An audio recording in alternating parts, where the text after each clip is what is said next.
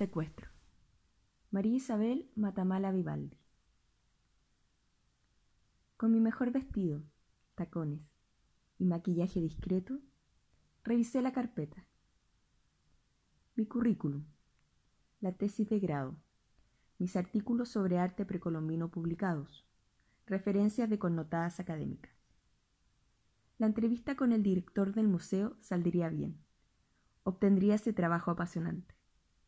Optimista, entré a la cocina. Esteban tomaba su café. Esperaba mi pan tostado cuando sentí su mano como garra sujetándome mientras vertía el jarro de jugo sobre mi vestido, vociferando. ¿Crees que con esa pinta vas a conseguir algo? Puta barata. Tú no sales de aquí.